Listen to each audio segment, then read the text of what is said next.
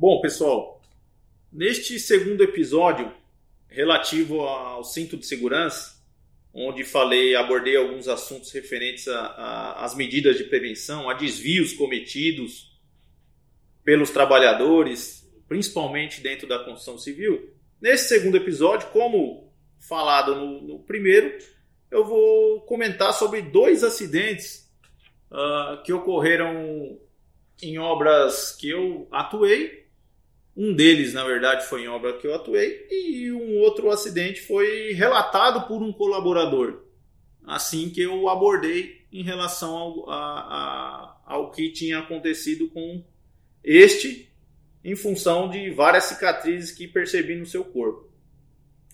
O primeiro acidente, este foi uh, justamente narrado pelo, pelo colaborador, ele me, me narrou da seguinte forma eles estavam fazendo montagem de bandeja, aquela bandeja que vai acompanhando a construção de edifícios. Né? Eles estavam na terceira bandeja.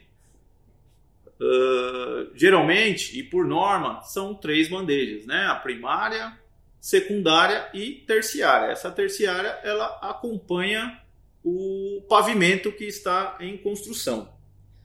E eles estavam no, na montagem dessa terceira bandeja a aproximadamente 30 metros de, de do solo. Eles, para enganar o técnico de segurança, este foi o termo utilizado pelo próprio colaborador. Para enganar o técnico de segurança, eles não utilizavam corretamente o cinto de segurança. Porque, afinal de contas, o, os profissionais de segurança do trabalho não conseguiam visualizar com perfeição o local que, que os trabalhadores uh, estavam montando essa bandeja.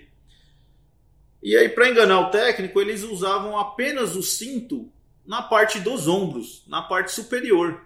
Que aí, quando os técnicos olhavam sobre eles para fazer uma, uma, uma vistoria, para observar se eles estavam usando os EPIs, os técnicos conseguiam olhar apenas essa parte dos ombros e não, percebendo se eles estavam com o cinto inteiro uh, colocado no corpo, né? Devidamente. E então dessa forma, num certo dia, eles estavam acostumados a trabalhar dessa maneira e num certo dia, o que aconteceu? A estrutura da, da bandeja que estava em montagem no, no momento cedeu e três desses colaboradores, eles eram em cinco no total, três desses colaboradores não utilizavam o cinto corretamente. Utilizavam desta forma que eu comentei, apenas nos ombros. E dois utilizavam corretamente, estavam atracados à linha de vida, e no momento que a bandeja cedeu, toda a estrutura caiu, né? É, esses dois que estavam atracados devidamente, eles acabaram ficando suspensos, né? Uh, como de fato era para acontecer com todos. Os outros três que não estavam, não estavam atracados desceram junto com a estrutura, sofreram a queda de aproximadamente 30 metros, é, vindo a, a sofrer impacto com as bandejas inferiores até chegar ao solo. Para encurtar um pouco e, e resumir, para que o áudio não fique muito longo, estes, os três colaboradores sofreram lesões muito, muito graves. Um deles uh, sofreu lesões piores, chegou a ficar que era este colaborador que estava narrando. Nenhum deles acabou vindo a óbito, nenhum faleceu este colaborador que estava me narrando foi, foi o que sofreu uh, com, as mais, com, com mais lesões, digamos assim. Ele ficou seis meses internado na UTI, segundo narração do próprio colaborador. É... Os outros dois colaboradores acabaram fazendo exames no hospital, ficaram dois, três dias, pelo que me lembro do, do, do, da história e acabaram sendo liberados, acabaram voltando para a sua vida normal. Então, este colaborador, estes três, na verdade, eles tiveram uma segunda chance, onde muitas vezes o, o trabalhador tem dificuldade de entender que às vezes não, não existe essa segunda chance. Como no caso deles, poderia não ter, não ter ocorrido. Quando eu conheci este trabalhador que narrou estes fatos, ele me ele era um trabalhador já depois de vários anos, né, do ocorrido, e aproximadamente aí 5, 6 anos, pelo que eu me lembro, ele era um colaborador é, muito correto. A, atendia a segurança do trabalho com a, maestria, digamos assim. Utilizava todos os EPIs quando eu o conheci. Mas por quê? Porque ele teve a segunda chance. Tá certo, pessoal? Então é muito importante que a gente consiga conscientizar os trabalhadores, deixá-los uh, de fato informados, conscientes quanto aos riscos. Não é uma missão fácil para nós da segurança do trabalho, porém a gente tem que. É, não podemos desistir. O segundo caso, pessoal, seria em relação a, a, Este foi numa obra que eu trabalhei, lá na. Era um prédio também, um edifício na Avenida Paulista. Ele. Dois colaboradores trabalhavam na montagem do elevador dentro do poço já existente, poço do, do próprio elevador. E eles estavam, portanto, realizando a montagem uh, provisória, digamos assim, né? estavam no, no provisório do, da montagem do elevador. E o que, que aconteceu?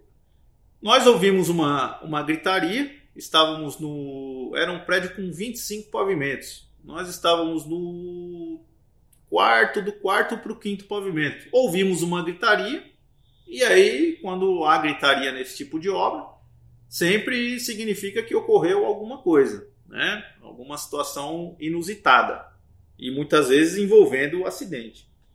Saímos nós do, do, SESMIT, eu e, e os colegas, saímos para em direção de onde vinha esses gritos estava até difícil de identificar, porque afinal de contas estava dentro do poço de elevador, esse poço fechado, todos os, os andares já fechados, então estava realmente difícil de identificar, porém conseguimos encontrar. Eles estavam no nono andar, então com diferença aí de 5 para 6 pavimentos em relação a onde nós estávamos.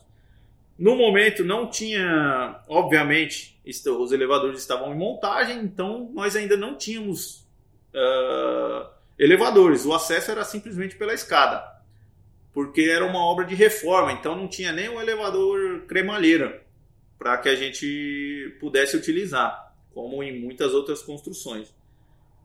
E aí chegamos até o, o, o local, os colaboradores estavam tinham acabado de conseguir sair do poço com a ajuda de um, de um terceiro funcionário é, que realmente de fato os ajudou e ajudou bastante a tirá-los do poço. O que, que houve? Esses elevadores, enquanto eles estão no processo de montagem, eles são montados através de, de madeira, são utilizadas madeiras, madeirite mesmo. Madeirite, pontalete. Para quem já, já, já acompanhou, tem uma noção disso. É... E o que, que aconteceu? Eles estavam sobre, sobre este madeirite e os dois colaboradores acabaram esquecendo, porque existe uma, uma regra, um procedimento para que eles não cheguem no mesmo ponto do madeirite e nem muito próximo um ao outro, para que não haja um excesso de carga pontual naquele local e venha a quebrar o madeirite. E eles esqueceram disso e foi justamente o que aconteceu. O madeirite quebrou. Porém, eles estavam seguindo os procedimentos em relação à prevenção de queda. Eles estavam atracados uh, à linha de vida, com o, o trava-quedas, de fato, onde a corda descia lá da casa de máquinas, e ficava no, no, no, realmente no ponto mais alto do, do, do edifício. E por este motivo, por estarem seguindo, por estarem atracados, a, a linha de vida, é, eles acabaram conseguindo ficar em suspensão. Se não estivessem seguindo os procedimentos com o cinto corretamente vestido, com todos os, os, itens inspecionados, eles muito provavelmente acabariam uh, sofrendo uma queda muito maior e provavelmente entrando em óbito. Né? Estavam aí também a aproximadamente 25 metros, de 25 para 30 metros de, de altura também. E seria uma queda livre, possivelmente sem chance de sobrevida. Então, pessoal, uh, são alguns exemplos onde quem vive uh, na prática acaba passando por algumas coisas e isso tem que servir para que a gente consiga conscientizar o maior número de trabalhadores possível. Eu vou ficando por aqui e nos vemos nos próximos episódios. Até mais.